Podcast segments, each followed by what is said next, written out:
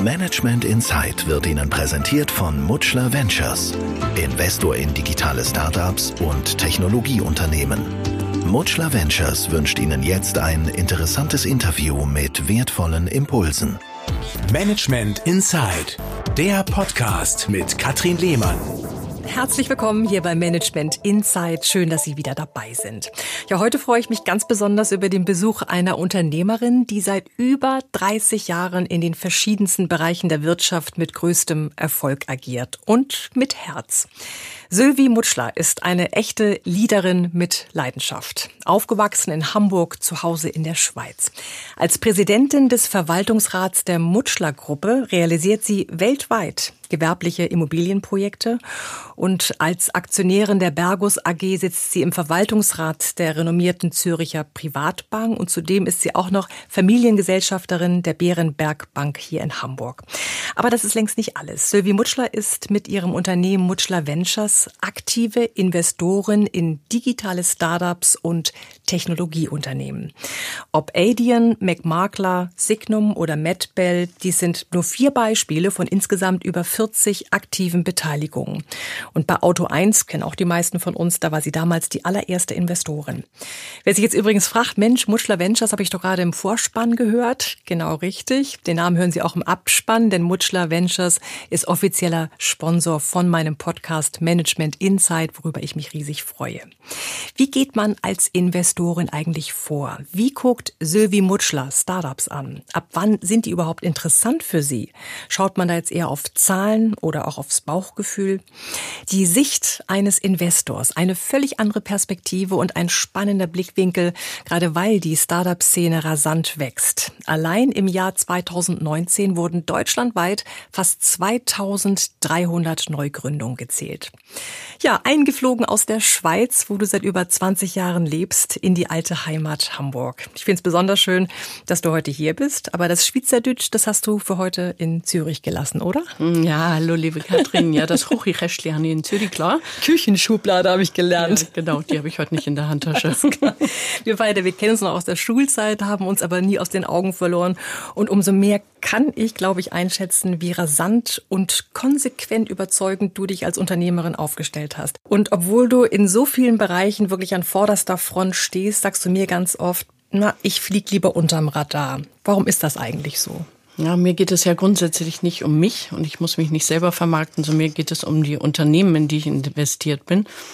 Und ja, das deswegen naja, aber muss bist, ich nicht so sichtbar Du bist sein. der Lead des Ganzen. Also insofern darfst du auch gerne sichtbar sein. Mit Mutschler Ventures bist du als Investorin für Startups im Einsatz. Dazu werden wir gleich im Detail sprechen, aber du machst da wirklich noch vieles mehr.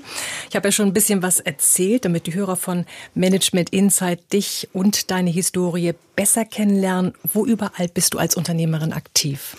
Also ich sage immer, dass ich drei Hüte aufhabe. Das eine ist der Immobilienhut, das zweite sind die Ventures, die Beteiligung im digitalen Bereich, darüber reden wir ja heute ein bisschen.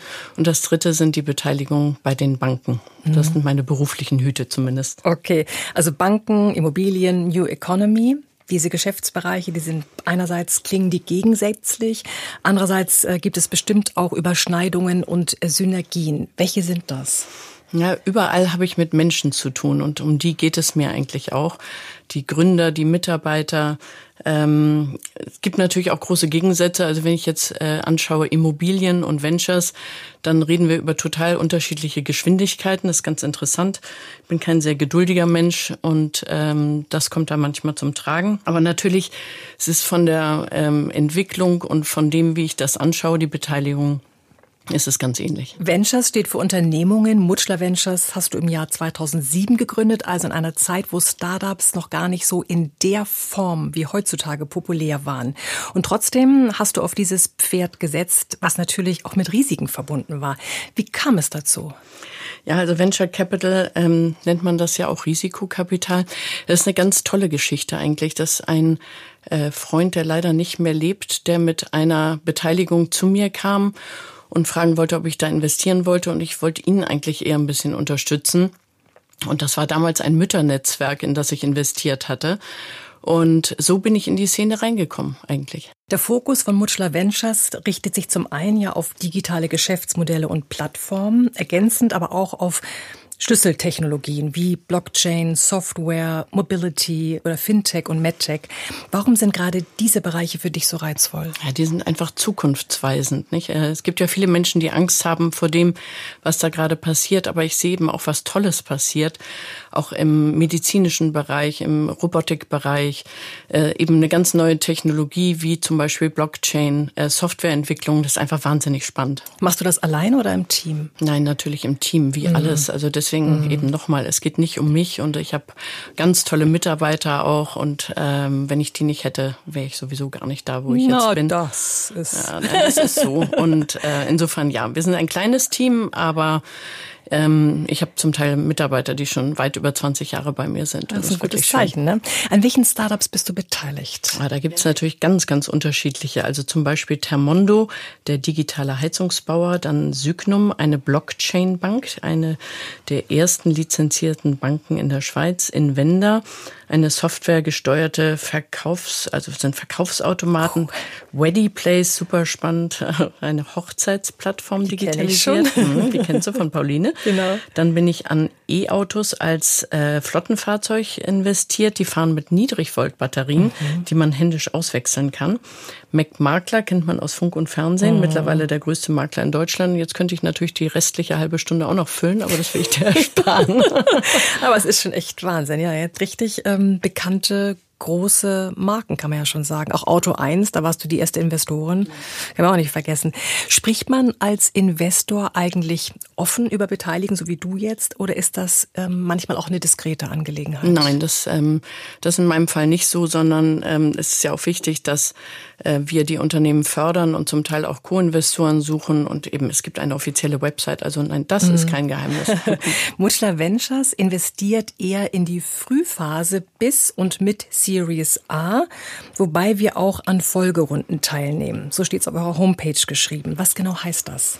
Das heißt, dass wir relativ früh einsteigen im Vergleich zu zum Beispiel einem Fonds für äh, Wachstumskapital. Also wir gehen relativ früh rein. Was wir auf jeden Fall brauchen, ist ein sogenannter Proof of Concept. Also wir müssen wissen, dass das, was das Unternehmen macht, wirklich funktioniert, vom Markt aufgenommen wird und finanzieren dann die weitere Entwicklung, den Teamaufbau und dann äh, helfen wir auch die Anschlussfinanzierung zu finden, so dass das ähm, Unternehmen, wie man so schön im Neudeutsch sagt, skalieren kann, also richtig groß werden kann, mhm. ins Ausland gehen kann und wachsen kann. Okay. Worin liegt für dich der Reiz darin, in einer Phase an Bord zu gehen, die ja vermutlich am meisten Risiko in sich birgt? Ja, das ist richtig. Das ist natürlich so. Also zum einen ist es natürlich etwas günstiger, ist klar. Je früher, desto größer das Risiko. Damit ist es auch noch nicht so teuer. Aber es lässt sich auch noch ein bisschen was mitgestalten. Wir verstehen uns als aktive Investoren, versuchen dem Team auch beim Aufbau ihres Unternehmens zu helfen. Und das geht natürlich am Anfang besser, als wenn sie schon seit drei Jahren oder fünf Jahren etabliert am Markt sind. Mm. Ist äh, Risikobereitschaft äh, die Basis für unternehmerischen Erfolg als Investor? Erfolg weiß ich nicht, aber für Unternehmertum ist es auf jeden Fall eine Basis oder eine Voraussetzung. Also wer nicht risikobereit ist, der sollte mm. besser kein Unternehmer werden. Mm. Ist natürlich spannend zu hören, wie du bei der Suche von Startups vorgehst, wie du sie auswählst, wie du Unternehmen anguckst. Ähm, wann sagst du, hier lohnt es sich zu investieren?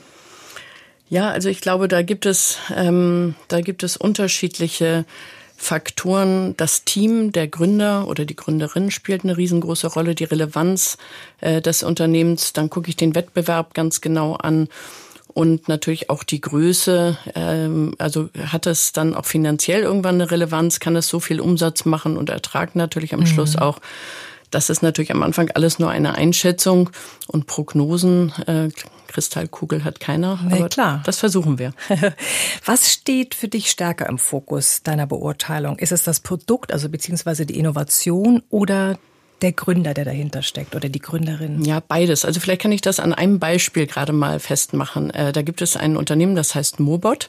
Und äh, die Gründerin ist eine, eine Ingenieurin und die hat einen Druckerkopf entwickelt, der auf einen Roboter aufgesetzt wird und dadurch, damit werden ähm, Betonkabelschächte gedruckt. Und das ist ungefähr so das unsexyste Produkt, was man sich wahrscheinlich vorstellen kann. Das ist auch nicht so ganz und, nachvollziehbar, aber dass das geht, ist so irre. Ja, also normalerweise dauert es, das weiß ich wieder aus meinem Immobilienbereich, dauert es ungefähr vier Tage, bis man so einen Kabelschacht geschalt hat und ausgefüllt mit mm. Beton und dann trocknen.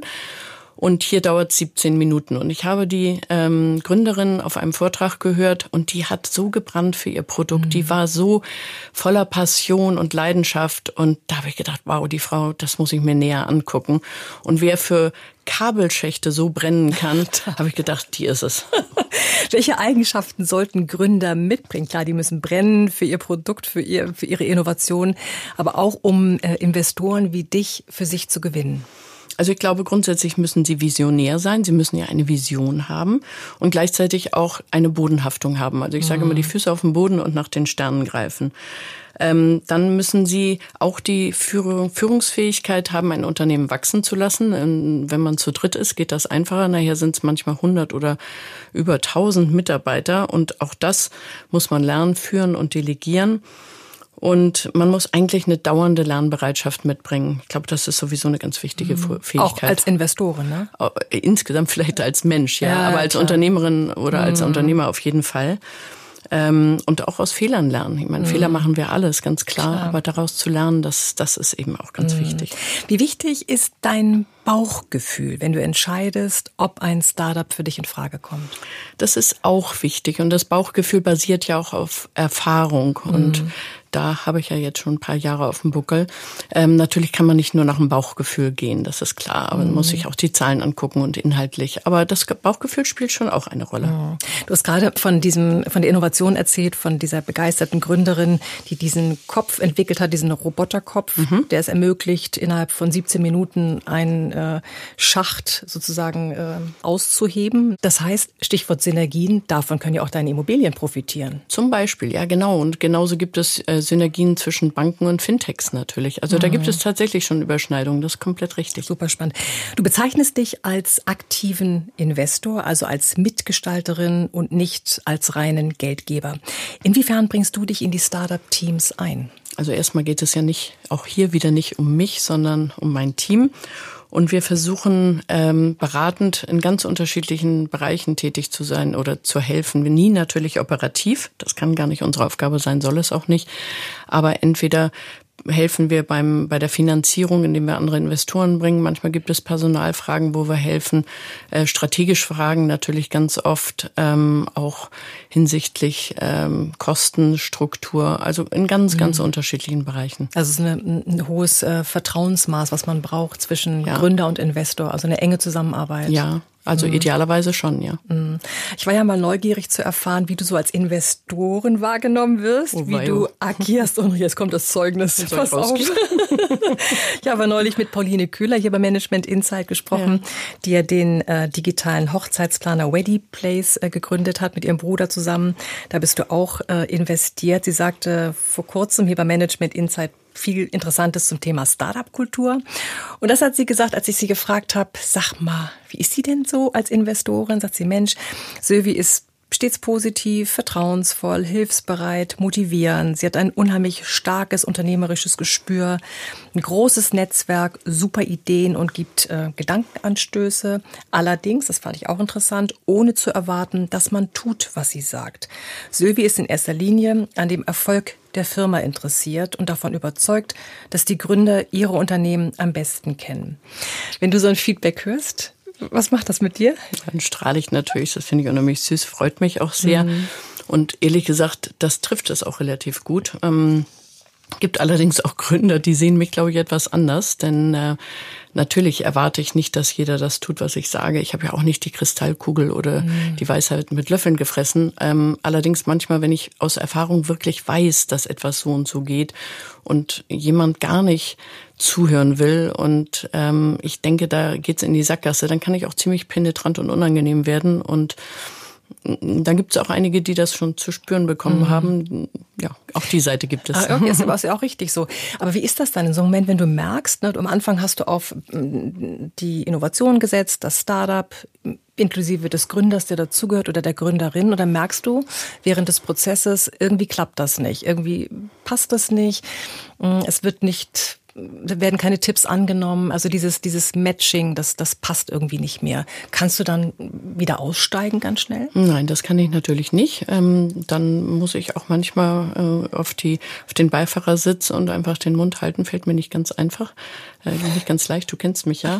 ähm, aber dann warte ich so lange ab. Ich meine eben, vielleicht, ich sage immer, prove me wrong. Ja, das kann ja auch sein, dass der oder sie dann doch vielleicht recht hat und ich mich getäuscht habe. Und ähm, leider muss ich sagen, ist es oft so, dass das dann nicht der Fall ist und dann ein paar Monate später, ein halbes Jahr später, ähm, es geht das Geld zur Neige und dann ist das große Fragezeichen und dann reden wir wieder und dann sage ich es dann nochmal etwas deutlicher und mhm. dann setze ich mich auch mit den anderen Investoren hin und im Zweifelsfall muss man dann auch mal etwas sagen, so jetzt geht's nach unserem Taktstock, wir haben hier unser Geld investiert mhm. und das machen wir ja nicht, um jemand zu schaden, sondern um das Unternehmen nach vorne zu bringen. Ja. Investoren auf der einen Seite, Startup-Gründer auf der anderen. Ähm, ich höre raus, dass es auf das Zwischenmenschliche schon ankommt. Ne? Das ist nicht, das, ist nicht das Allerwichtigste Fall. wahrscheinlich, sondern schon die Innovation. Oder, oder wie siehst du das? Naja, das eine nicht ohne das andere. Also es ist mhm. schon beides sehr, sehr wichtig. Und auch, äh, wo du das Menschliche ansprichst, eben auch die Mitinvestoren, die Co-Investoren. Da gibt es auch einige, die ja, die der Meinung sind, sie sind jetzt irgendwie von einem äh, VC, also von einem Fonds irgendwie tragen, haben sie den Namen äh, irgendwie am Revers, sage ich dann immer, kommen sich wahnsinnig wichtig vor und stellen Fragen, wo man denkt, die haben wirklich gar keine Relevanz. Warum machst du das mhm. jetzt gerade nicht? Ja, es menschelt überall. Ja, auf jeden Fall. Das ist ja auch positiv, wenn man das mal so unter genau. dem Aspekt sieht. Spannend jedenfalls. Ja, auf jeden Fall. Wie ist es eigentlich, wenn äh, mehrere Investoren an einem Startup beteiligt sind? Stellen wir so vor, ne, der eine will in die Richtung, der nächste in die andere und mittendrin sitzt der Gründer mit rauchendem Kopf.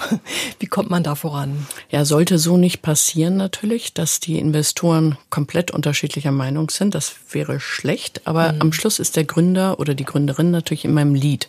Das heißt, sie ist ja, äh, sie oder er ist Geschäftsführer und macht das operative Geschäft. Ähm, aber tatsächlich, es kommt in der Realität manchmal vor, dass da eben jemand querschlägt und da muss man sich zusammensetzen und gucken, dass man das Thema mhm. löst. Nun guckt man sich als Investor natürlich den Gründer an oder die Gründerin und natürlich auch ähm, die Innovation, das Startup. Guckt man sich im Vorwege auch die anderen Investoren an? Also schaut man, dass man die Basis hat, die Voraussetzung, gemeinsam an einem Strang für das Unternehmen zu ziehen. Ja, so sieht es in der idealen Welt wahrscheinlich aus. Klappt leider nicht immer. Also ähm, ich versuche jetzt zunehmend mehr äh, in Unternehmen, an denen ich beteiligt oder wir beteiligt sind, auch Co-Investoren mit reinzubringen, die ich aus einem anderen Zusammenhang oder bei anderen von anderen Unternehmen kenne, wo man weiß, dass man so die gleiche die gleichen Werte hat, die gleichen Vorgehensweisen, die gleiche Einstellung. Das ist natürlich schöner, auch für ein mhm. Unternehmen. Aber mhm klappt in der Realität natürlich nicht immer. Mhm. Nur ist ja nicht jedes Startup erfolgreich. Stichwort Trefferquote. Wie viele Investitionen zahlen sich aus und wie viele nicht? Also bei mir läuft alles ganz rund. Nein, natürlich Erzähl nicht. mal. Nein, also es gibt äh, angeblich so eine Faustregel, dass man sagt, von zehn soll eins ganz toll laufen und äh, fünf ganz okay und die restlichen vier geht so. Das sind, glaube ich, das sind so Faustregeln, von denen ich nicht so wahnsinnig viel halte. Ähm, man kann natürlich sein, wenn man einmal ein sogenanntes Unicorn trifft. Ein Unicorn ist eines, was eine Bewertung jenseits der Milliarde hat. Dann kann man sich ziemlich viele Fehlschläge leisten, wenn denn dieses Unternehmen tatsächlich verkauft wurde oder an die Börse geht. Aber ja, man mhm. versucht es einfach so gut wie möglich. Man sollte, in der Summe sollte möglichst eine schwarze Zahl rauskommen, ja. sonst sollte man sich fragen, ob man auf dem richtigen Platz sitzt. Kriegt man auch mal kalte Füße als Investor und denkt sich, Mensch, war das jetzt richtig? Ui, wenn das in die Hose geht. Oder nicht so? Ja, ich glaube, das darf, also wenn man mit Risikokapital umgeht, dann sollte man nie so viel Geld investieren, dass man nicht mehr schlafen kann oder kalte Füße kriegt. Dass man mhm. manchmal nervös wird, das gehört schon dazu. Mhm. Aber man darf da natürlich, das, man spielt ja nicht Roulette. Also man darf nicht mhm. auf Zahl setzen und äh, irgendwie, dann kommen vielleicht irgendwie 25 andere Zahlen, aber nicht mhm. die eigene. Da muss man aufpassen. Ja. Du hast ja selbst mal so wie quasi ein Startup gegründet. Damals ähm, kannte man den Begriff noch nicht. Das ist so in den 90ern mhm. gewesen. Ja, genau. Jetzt kommt's mit drunter und drüber hast du Punkt, Punkt, Punkt, Dessous verkauft. Mhm. Auf hohem Niveau. Das Modische Dessous und mehr hieß der Untertitel. Oh, ja. sagen. aber mit niedrigem Output. Ich glaube, das kann man auch sagen. Das war jetzt nicht so der Brüller, ne? Na bitte, Katrin, also das finde ich jetzt doch ein bisschen despektierlich. Nein, ehrlich gesagt, das war schon der Brüller. Und zwar allein schon für mich persönlich. habe ich so viel gelernt und so tolle Erfahrungen gemacht und ähm, wirtschaftlich Gut, ähm, da wäre ähm, da wäre nicht so viel drin gewesen. Ich habe aber eine schwarze Zahl geschrieben, das möchte ich zu meiner Ehrenrettung sagen. Ja. Ähm, und ich war damals in dem Laden. Es war schon, das sah schon wirklich sehr, sehr ähm, exklusiv aus. Ja, das war auch irgendwie insofern eigentlich ganz tatsächlich ähnlich zu vergleichen. Mhm. Da gab es eine englische Ladenkette, die hieß Knickerbox. Die haben die Dessous damals als erste präsentiert im Laden und nicht in den kleinen staubigen Schubläden gehabt. Da habe ich gesagt, wow, das mache ich auch und wollte mhm. eigentlich eine Filiale von denen gründen Franchise. Das wollten die aber nicht. Und habe ich gedacht, mache ich es halt selbst. Mhm. Ja, so ehrlich gesagt entstehen auch heute Ideen. Also ähm, das ist ja nicht alles eine neue Erfindung, sondern vieles sind auch Kopien aus den USA oder aus dem Ausland, die hier erfolgreich nachgebaut werden. Mhm. Kommt es auch darauf an, wie man dann nachbaut, ne? dass man das auf eine Art und Weise macht, Klar. die dann auch äh, ins Land passt. Damals nochmal auf drunter und drüber zu sprechen äh, zu kommen, deinem Startup. Was hättest du rückbetrachtend anders gemacht? Ja, das klingt jetzt so ein bisschen vermessen, aber ich glaube gar nicht so viel, ehrlich gesagt. Also ich habe die Fehler, die ich gemacht habe, natürlich habe ich eine Menge von Fehlern gemacht ähm, hinsichtlich Personal und ich habe lange, langfristige Mietverträge damals unterschrieben. Das ist natürlich digital, gibt sowas alles nicht. Aber ich habe versucht, die Fehler zu korrigieren und ja, das klingt mhm. jetzt komisch, aber so viel anderes hätte ich gar nicht gemacht. Auch mhm. der Ausstieg war dann am Schluss rückblickend richtig. Ja, du warst ja noch in der, in der Anfangszeit deines Unternehmertums, mhm. muss man ja auch mal sagen. Mhm. Also da lernt man noch mehr und man muss sich ausprobieren. Also insofern hast du ja schon oft ganz schön äh, alles auf eine Karte gesetzt damals, das zu machen und trotzdem dann mit einer ähm, äh, schwarzen Null ähm, ja, genau. auszugehen. Ja, ne? genau. Was hast du aus der Erfahrung gelernt und ähm, kannst davon heute profitieren? Ja, also ich glaube, als Unternehmerin oder Unternehmer nie aufgeben, ähm, aus Fehlern lehr lernen, ähm, wieder aufstehen, weitermachen und auch äh, selber als Vorbild versuchen zu agieren. Also ähm, man sagt ja immer so schön, der Fisch stinkt vom Kopf her. Ähm, mhm. Ne, ich bin ja hier im Norden, ein gutes Beispiel. Und ja, auch gegenüber den Startups zum Beispiel, mhm. nicht? Also ich kann nicht irgendwie, wie sagt man das so schön, ich kann nicht Wasser predigen und Wein trinken oder so, nicht? Also ich mhm. muss das auch vorleben. Und ähm, die Startup-Gründer sind ja zum Teil deutlich jünger als ich, muss ich doch ehrlich zugeben. Und äh, habe ich halt ein paar Jahrzehnte mehr Erfahrung auf dem Buckel und mhm. dann gebe ich die gerne weiter. Was gibt dir das, der Austausch mit den Startup-Gründern, mit den verschiedenen Unternehmen, mit den Ideen, mit den Innovation, mit den Dingen, die dir vorgeschlagen werden. Was, was macht das so mit dir, dass oh, du sagst, ich liebe das. Ich finde das ganz toll. Ich äh, bin ja ein sehr lebensneugieriger Mensch und ich lerne da wahnsinnig viel. Lerne ja auch von denen wahnsinnig viel. Die behaupten dann, sie lernen von mir. Das merke ich ja gar nicht. Ich lerne wahnsinnig viel von denen und ich finde das ganz toll. Hm, ich glaube, das ist echt bringt mich echt weiter. Inspiriert, ne? Ja, du bist ja eine echte Power und Erfolgsfrau, bewegst dich seit jeher in männerdominierten Branchen, hast nebenbei in Tüdelchen zwei Kinder großgezogen und das in einer Zeit, wo es Frauen in Spitzenpositionen Position noch viel weniger gab als heute. Wie würdest du dich als Unternehmerin beschreiben? Also passioniert finde ich ist ein gutes Wort. Ähm, ohne Passion und Leidenschaft geht da gar nichts, glaube ich.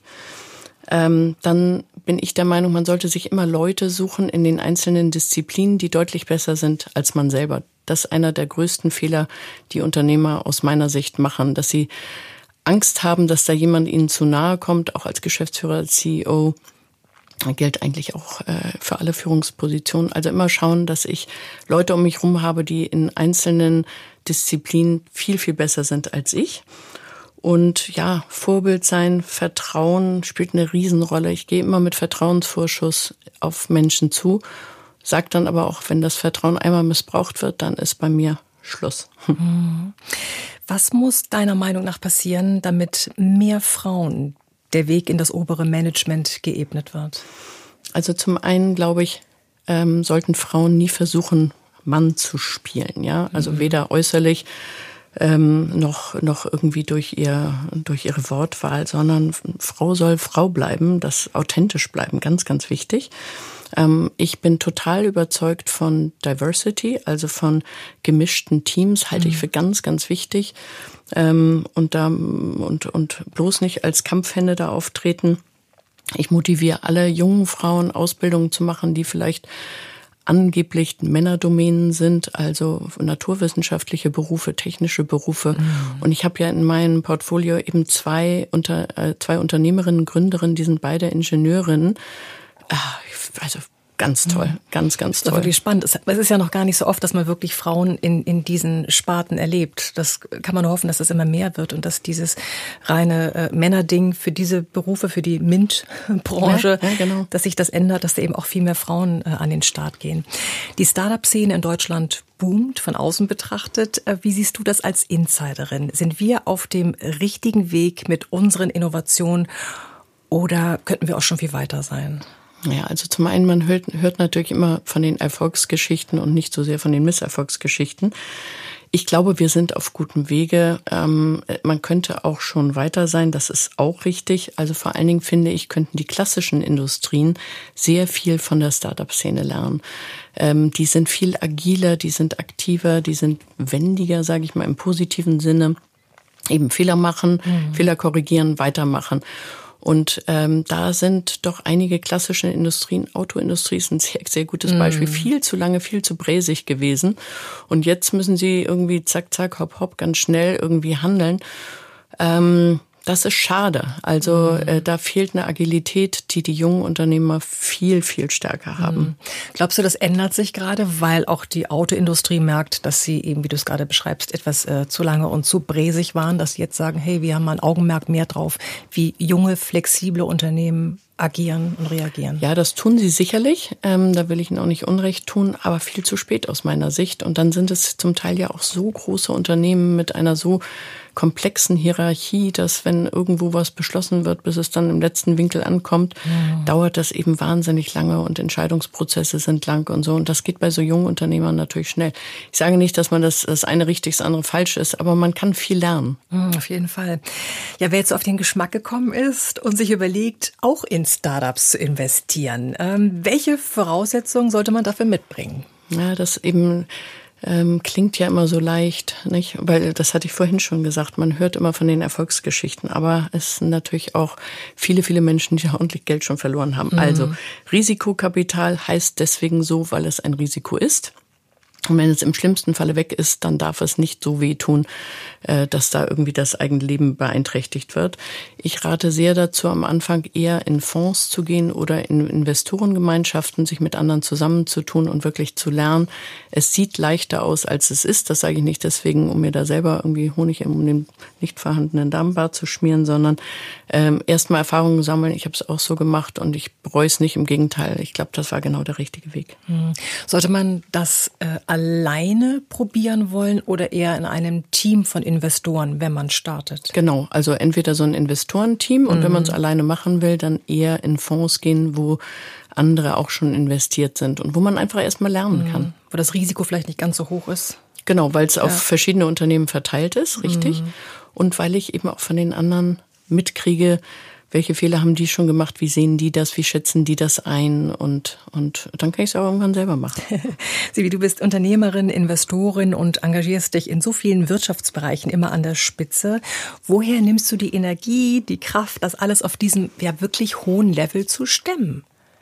Also zum einen wirklich von Familien und Freunden, das weißt du ja auch. Und ähm, dann glaube ich, dass der hauptsächlich Treiber bei mir ist die Neugierde, also die Lebensneugierde. Ich finde das einfach spannend. Ich lerne gerne, ich will mich weiterentwickeln und es ist irrsinnig inspirierend und ja, das gibt mir wahnsinnig viel Kraft. Wenn du so an die Zukunft denkst, mal so die nächsten fünf oder zehn Jahre, äh, in wie vielen Startups bist du dann investiert?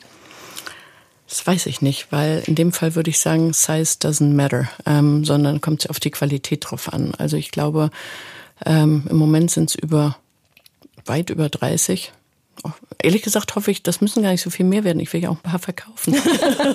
Soll sich auch ein bisschen rentieren? Ja, möglich schon, ja. Sibi, es war so spannend zu hören, wie du aus Sicht eines Investors die Startup-Szene beleuchtet hast. Viele wertvolle Einblicke und Erkenntnisse. Vielen, vielen Dank dafür. Katrin, ich danke dir. Es hat echt Spaß ja, gemacht. Und wir zwei gehen jetzt mal einen schönen nordischen Kaffee trinken. Jo. Denn so lecker kann der in der Schweiz überhaupt nicht sein, oder? Ja, darüber reden wir nachher beim Kaffee. Aber vor dem Kaffee hören wir natürlich noch den Abspann von Management Insight und zwar bis zum Schluss. Schluss. Das war Management Inside, der Podcast mit Katrin Lehmann. Alle zwei Wochen neu. Jetzt abonnieren und keine Folge verpassen.